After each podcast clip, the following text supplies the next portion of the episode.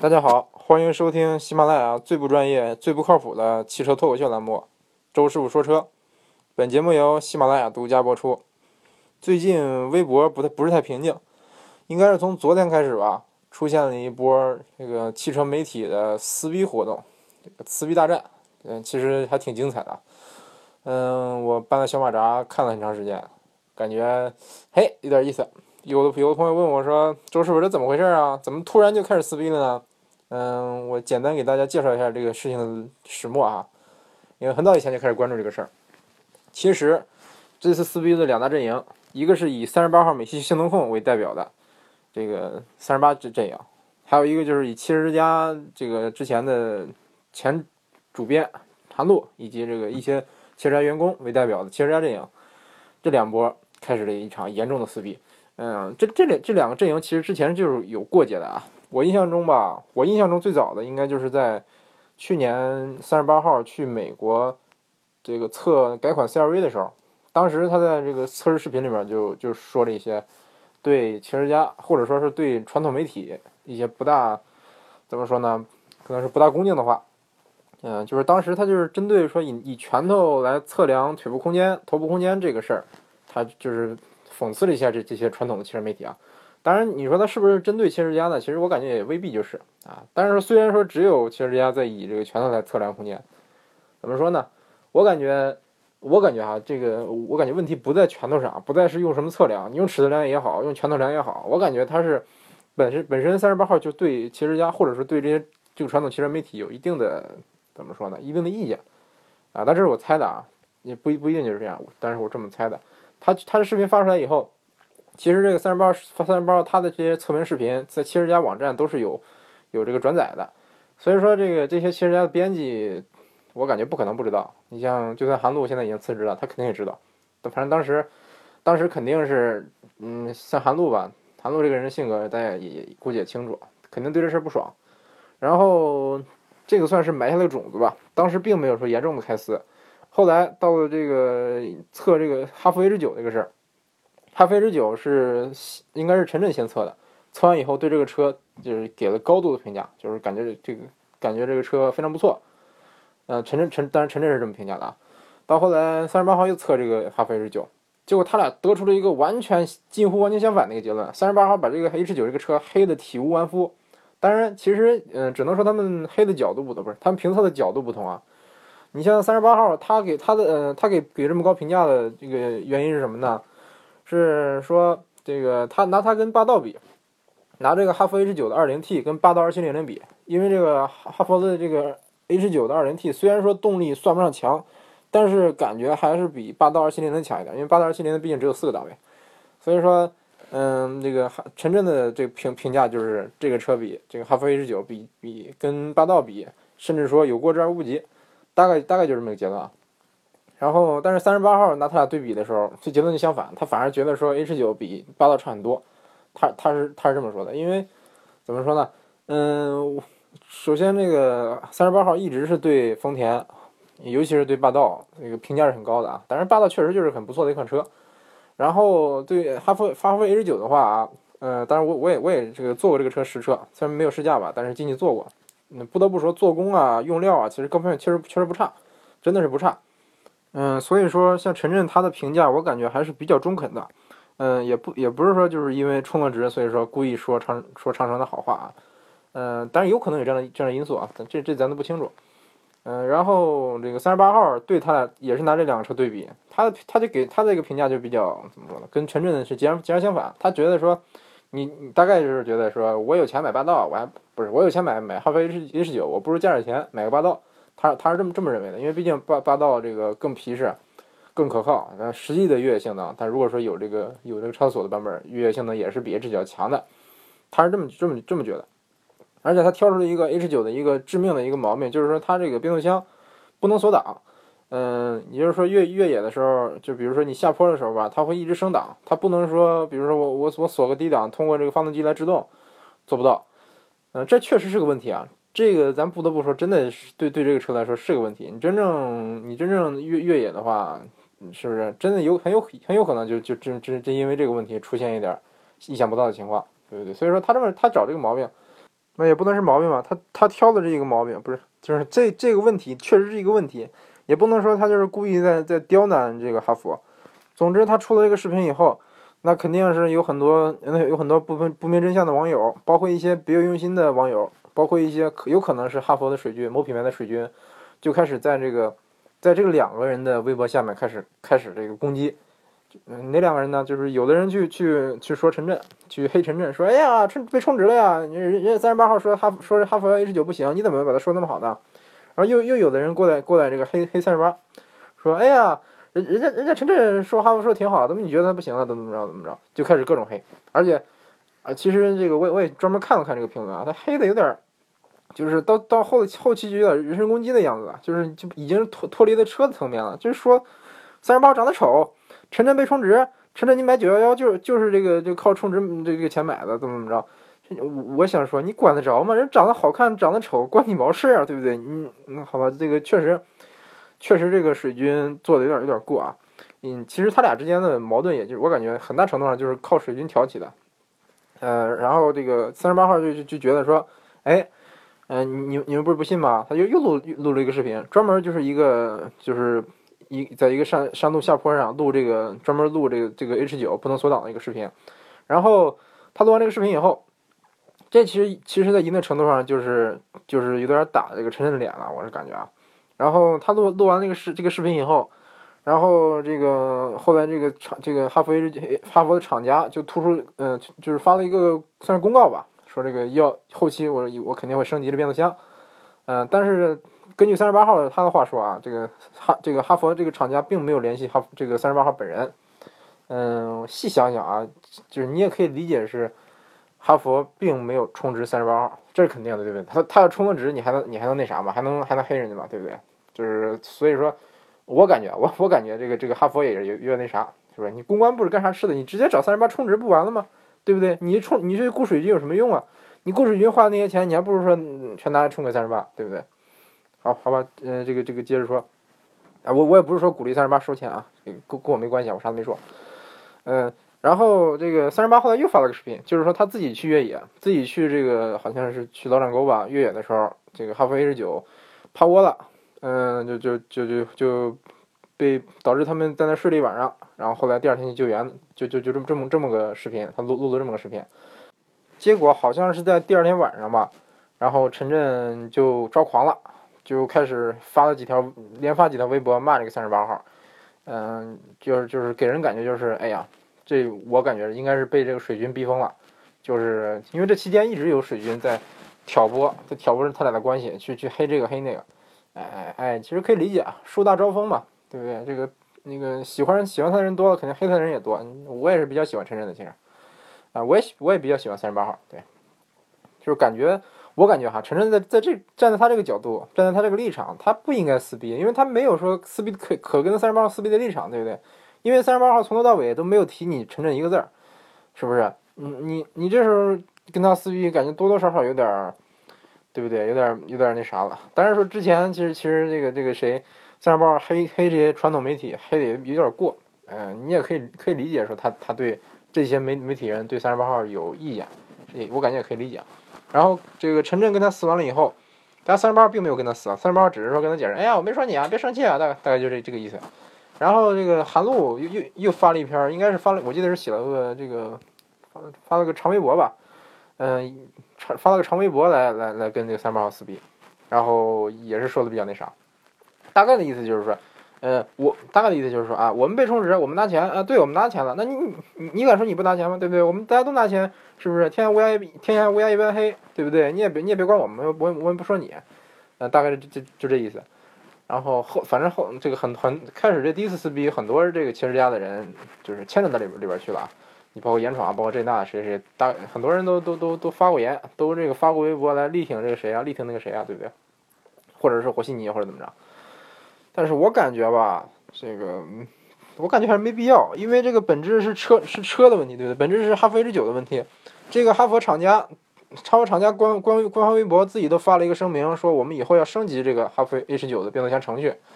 嗯，那人家厂家都认怂了，你们撕逼还有什么用啊？对不对？再说，嗯，当然说，当然说我我我在这儿我吐槽一下这个哈佛啊，你你说你这公关部是干什么吃的？你知道去雇雇水军，你就舍不得直接直接给三十八号本人充点钱吗？对不对？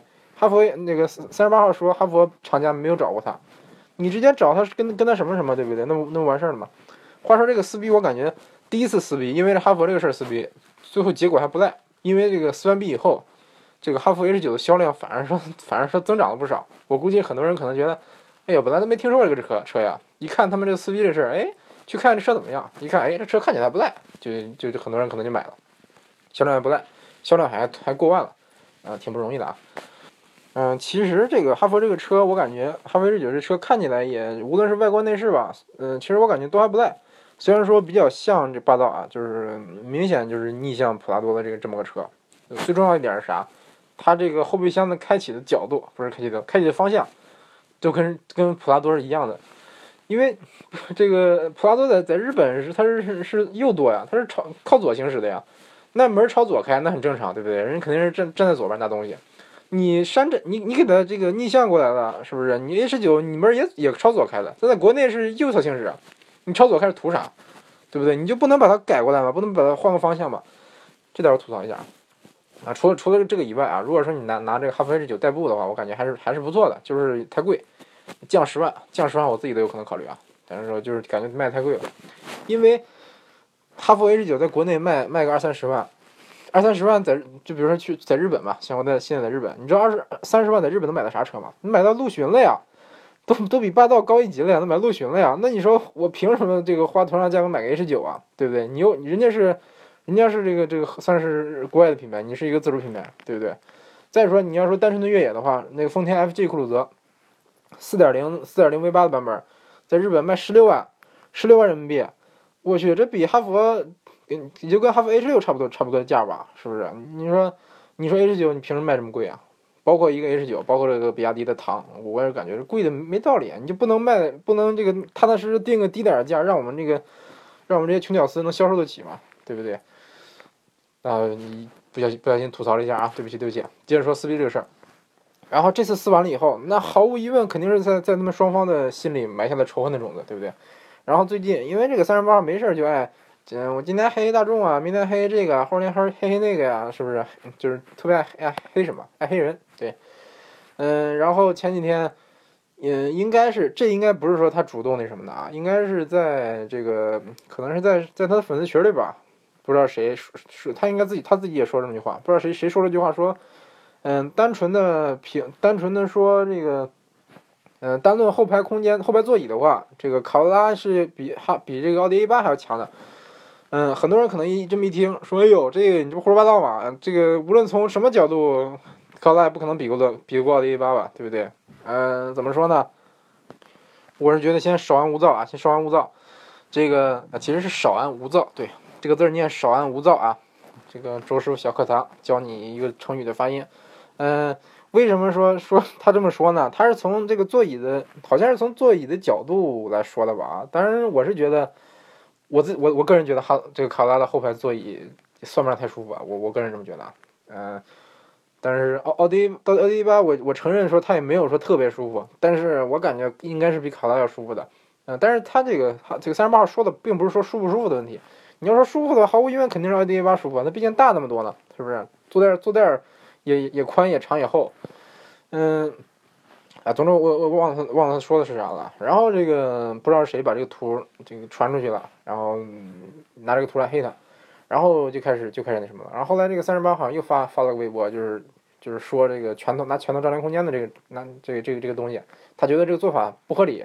他说这个座椅的角度呀、高度呀、这个坐垫长度、厚度什么的都能影响。你光拿这个空间来来说事儿，其实不现实。他这个这句话说的是很对的啊，这句话说的真确确实是很对的，因为很多车就是空间很大，但是你坐着就是不舒服，是不是？你比如说迈腾，它就是你你空间大吗？大呀，大成一坨屎了呀！这后排这个已经大到我感觉有点离谱了呀，但是你你坐起来就总感觉，哎，这个这这开始我还我还纳闷啊，说我我还纳闷说，哎，为什么是迈腾坐着就这么大的空间我还不觉得舒服呢？我我开始我开始没想明白是为啥。到后来我我后来我才想明白，就是哎，真真的就是说角度角度的问题，这个一个是角度一个高度，嗯，这个你就比如说 SUV 吧，同样 SUV 跟跟轿车比，它 SUV 它它的这个纵向空间肯定是没有轿车来的大，没有它起码没有轿轿车那么长。但是因为 SUV 的高啊，嗯嗯，比如说这个你想很很大的 SUV，你这个腿基本上就可以成成九十度这么这么坐着，那这样的话你腿就不需要前前排就不需要那么长的空间，对不对？你像因为有有的轿车它比较矮，你像比如说像我身高高，嗯，我顶头，那我那就得往下出溜点坐。我我我得往下挪一挪，这么着的话，我腿可能就就顶着坐垫了。在这在这个前提下，它是需要一个比较长的坐垫空间。但是如果说 SUV 的话，它就不需要这么强这么长的坐垫空间了。但是说这个你如果说单纯拿照片来说的话，拿这个拳头来衡量的话，确实说，其实想想确实不大科学，不大合理。嗯，然后这个这这个汽车之家这汽车之家这这帮人就火了。我记得这一个叫叫梦什么的一个一个编辑，他就说。说你之前我一直觉得三十八号是一个很不错的自媒体，怎么着怎么着，但是说你这么黑我们，我感觉黑的不对。况且你你黑我们拿这个图这个照片，这里边坐的是我呀，你怎么这么黑我们呢？他这么说的，我我真这个这个编辑真的是躺枪了，这真的是躺枪了。然后三十八号就说，哎呀对不起啊对不起啊，我也不知道里边是你啊，我随便找了个图，我就上上上百度上一搜就就找到你了，哎实在对不住，怎么着怎么着。嗯，总之。而而且三十八号说，哎，我我说我没有说特意指汽车之家呀，对不对？关键只有汽车之家在在这么凉啊，那你说的不是他，你还能说谁呢？嗯，我是感觉这个三十八号这点做的有点啥，就是说，就是说你口口声声的说你没有黑汽车之家，你没有针对汽车之家，但是只有汽车之家在在在这么这么这么凉这个空间，也这也是人家首创的，那是不是？那人家肯定得生气，对不对？结果这个汽车之家的相关的这些人就开始出来出来跟他撕逼。包括韩露呀，包括这这个这个那的，很多人都出来撕逼。然后你说撕到最后吧，这个撕到最后，那个韩露韩露发了个长微博，这个说说什么？然后三十八号撕发了个长微博来澄清。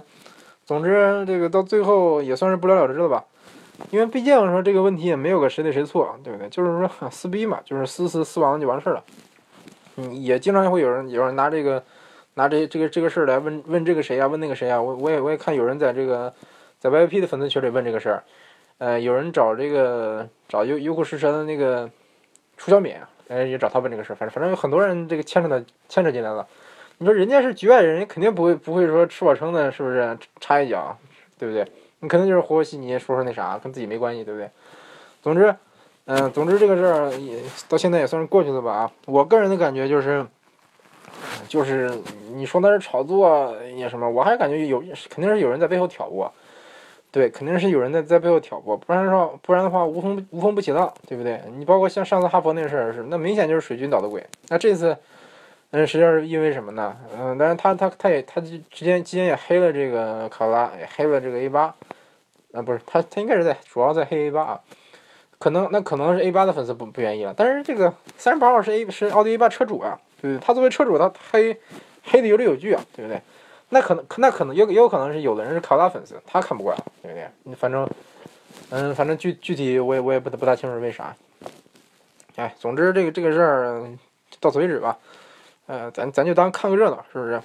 嗯，毕竟我感觉是，有有人老说这个这个这个谁充值，那个谁充值，说说叫陈震叫陈震叫充值震，叫那个 VIP 叫什么什么，说好像说他们都充值似的。但实际上来说，我想说。你这些这些自媒体，包括这些这些传统的这个汽车媒体，包括网站，他们是靠靠谁养活的呢？咱用户没有给人一分钱，对不对？对不对？那那那那肯定是在靠靠厂商养活的呀。厂商养活他们，他们能能给你这个比较客观公正的这个评测，我感觉已经已经不赖了，对不对？人家没有没有说颠倒黑白就就不错了。你像有的有的这个节目，那就是拿了钱就开始颠倒黑白，真的就是颠倒黑白。我记得这个 VIP 说过一句话，他说。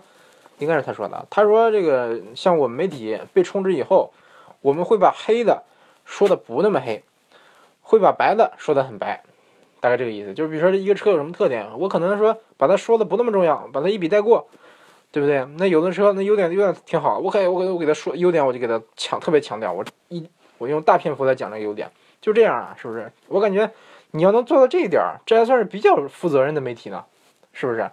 那有的不负责任媒体，比如说哈小江实验室，就比如说这个，我印象中浙江台的很多很多节目，它明显就是，就是收了钱以后开始颠倒黑白，对，就是颠倒是非，开始拿一些这个拿一些这个匪夷所思的结论出来，然后你就是你要你要说说专业性吧，包括这严谨性吧，没有一丁点儿都不严谨，没有一点儿可靠性。那这我我感觉这真的是就就是没良心的媒体啊！而而且毫无疑问是收了钱的，这肯定是收了钱的。你就比如说，就比如说那谁那啥吧，那个叫拆车拆车坊啊，当然拆车坊的这个这节目现在的节目也也可以看一看，他毕竟是把车拆开了。嗯，但是说仅供参考啊，因为他这个节目，我印象中在当年。嗯，一一二一二年还是一三年啊？应该一二年左右吧。那时候他们就是已经把把日系车黑的，就是体无完体无完肤了。每一期节目基本上都在对比日系和德系，日系和美系。对你没听错，就是就是很明显，就是是有针对性的在在在在黑这这些品牌。而且我记得当时的在那节目里边，那个主持人叫什么？叫什么郭？好像叫可爱郭啊，我我记不大清了。他在在节目里边啊，按按理说，作为一个主持人，你不应该是对你评的车产生这个。表现出这种很主观的这个情绪色彩，他当时就说：“哎呀，轩逸，轩逸这个车这轻飘飘的，轻飘飘的不结实，一碰就坏。”他居然居然在节目里说说出了这么一句话。嗯嗯，这个好吧，这个我首先吐槽一点啊，就算他他真的是这样，你能在节目里这么说吗？对不对？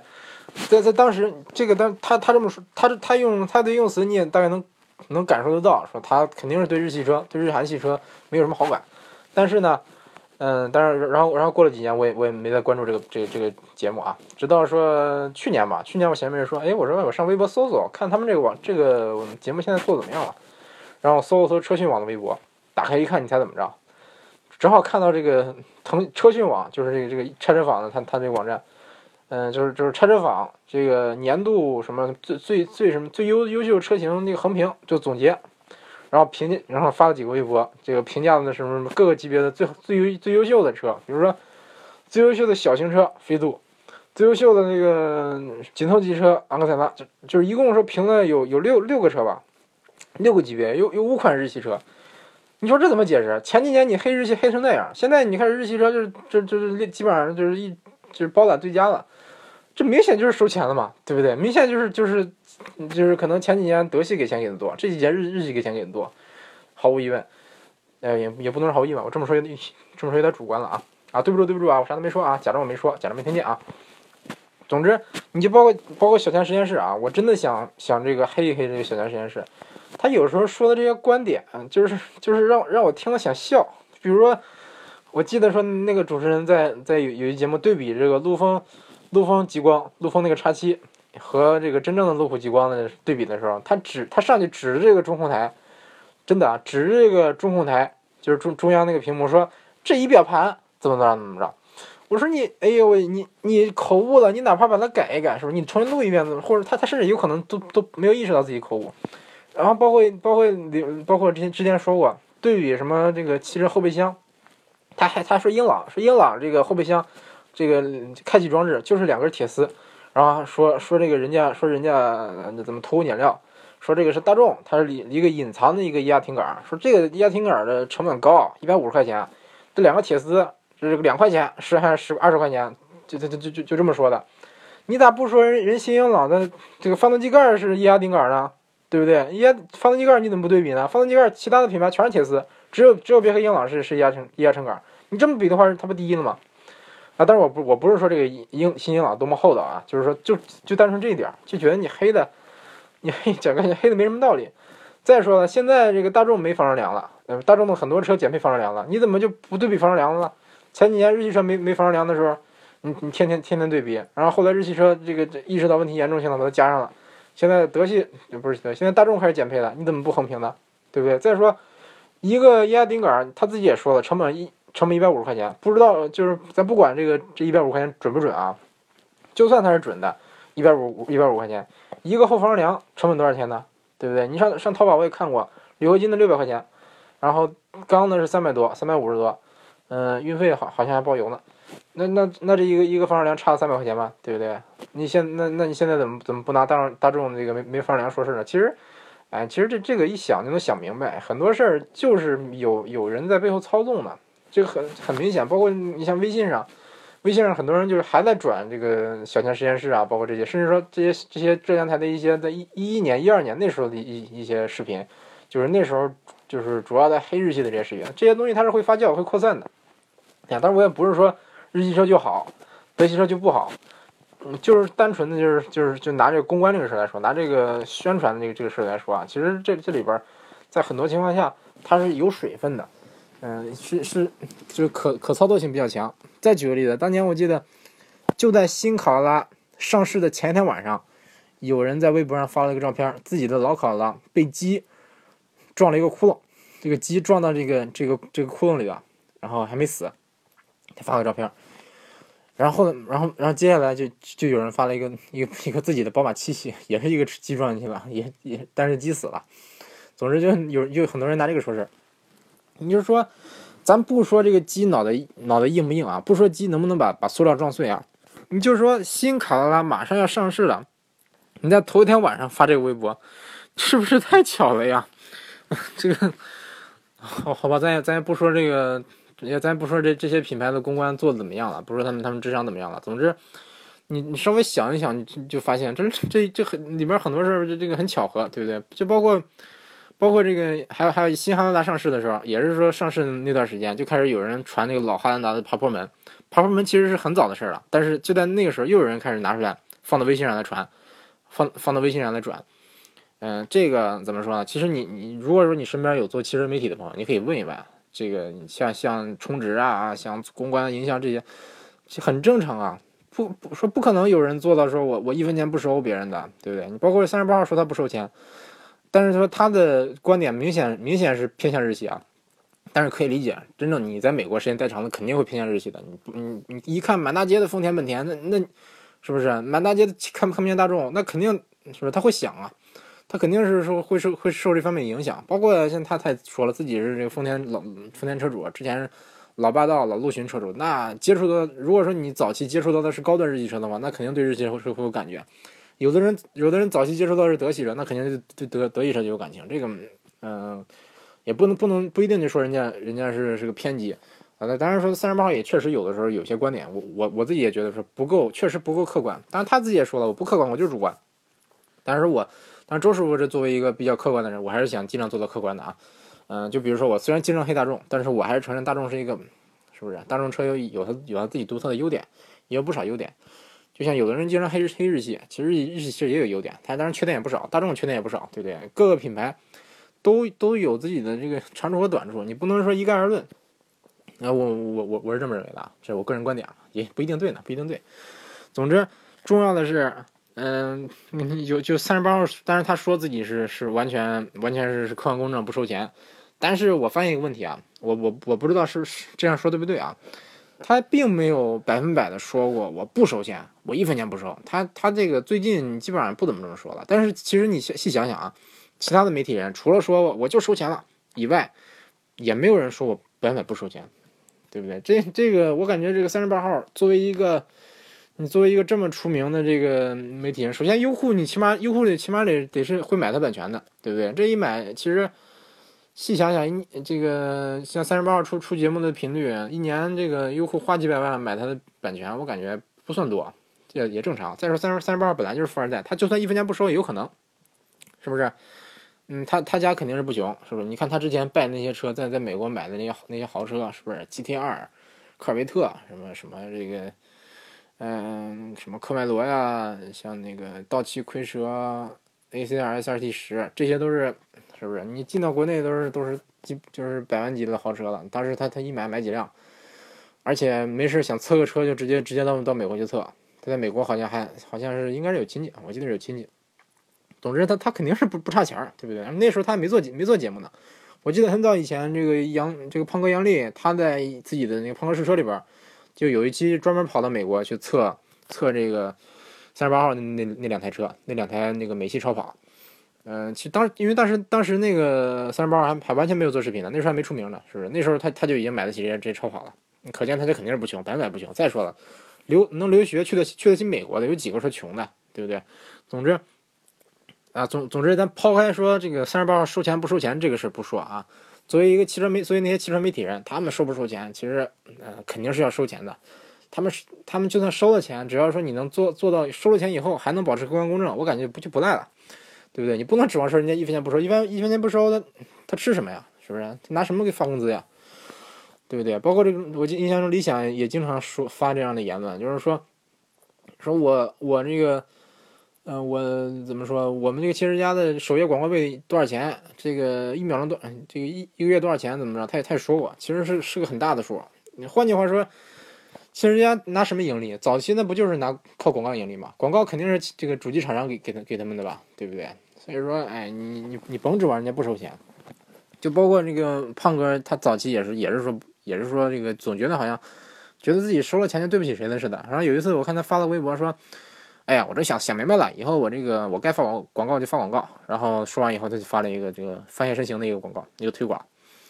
呃，我我是觉得可以理解，你包括陈震嘛，他其实自己也做过这个，你像丰田的一些车的一个，包括这蒙迪欧，包括一些，你看优酷找能能找到，他也做过一些这个他们的广告，就是专门的广告视频，啊，也不是说那那种放电视上播的广告，就是说放在网上那那那种算是算是体验吧，就是说，比如说我去这个，我我我拿到一辆这个蒙迪欧的一个一个车，然后用用几天，然后说说它的优点怎么着，明显就是就是真的就是推广，明显就是做推广。我感觉这有啥呀？是不是你喜欢这个人，喜欢的是这个人呢？你你管他，你管他做不做广广告广告呢？对不对？包括之前我我我看这个咱百事全说论坛，很多人黑刀哥，说哎呀，现在刀哥收钱了呀，刀哥这个发绝妙的广推广了怎么着怎么着？哎，我感觉是大家都不容易，是不是？你刀哥毕竟一家老小，指望指望他养活，是不是？做做做推广也完全可以理解。哎，总之这个关于充值这个事儿，我是感觉没有必要说因为他来撕逼。嗯，其实像像汽车家和三十八号撕逼，说到底也就是因为三十八号说自己不充值，然后其他人，比如说这个汽车家那那些编辑，这承认自己充值，大概也就这么个矛盾吧。我我感觉是这样啊。那有的朋友可有的朋友问我说：“哎呀，周师傅以后你会不会充值啊？大众，你不是说大众给你充一百亿嘛？那那个一百亿到账以后，你还会不会黑大众？”哎，这个问题太好回答了。